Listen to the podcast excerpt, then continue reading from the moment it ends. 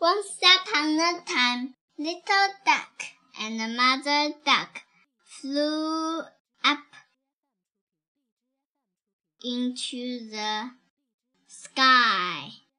The big red sun with was was in the sky. Little duck looked down. He saw a pond in the pond. 我我 saw some some sharks. Can we go down and eat the rocks? said the little duck. Mother duck looked down at the pond. No, little duck, she said. I can see a tiger down there. He will eat you up. Little duck looked down. He saw a river. On the river were blue dragonflies.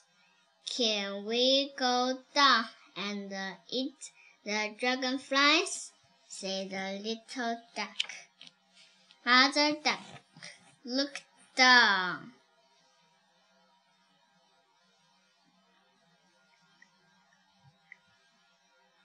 At the river. No, little duck, she said. I can see a crocodile down there. He will eat you up. The big red sun went down. The big white moon came up. The stars came out.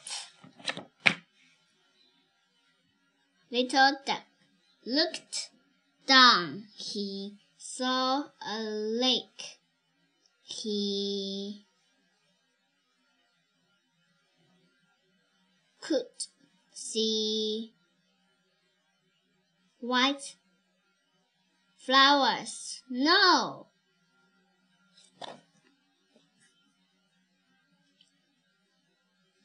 Ow!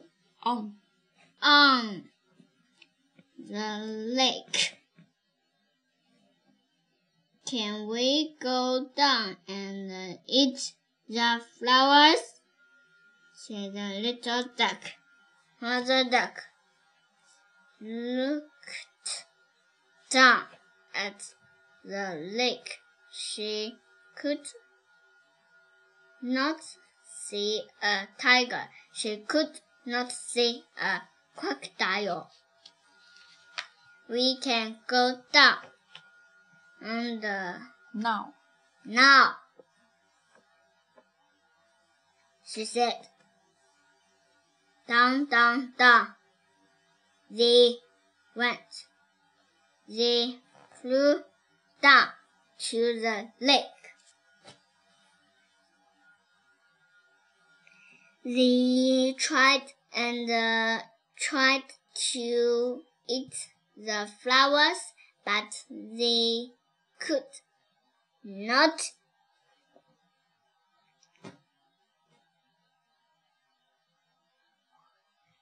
Why?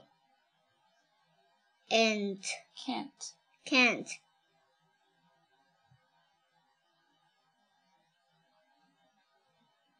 We can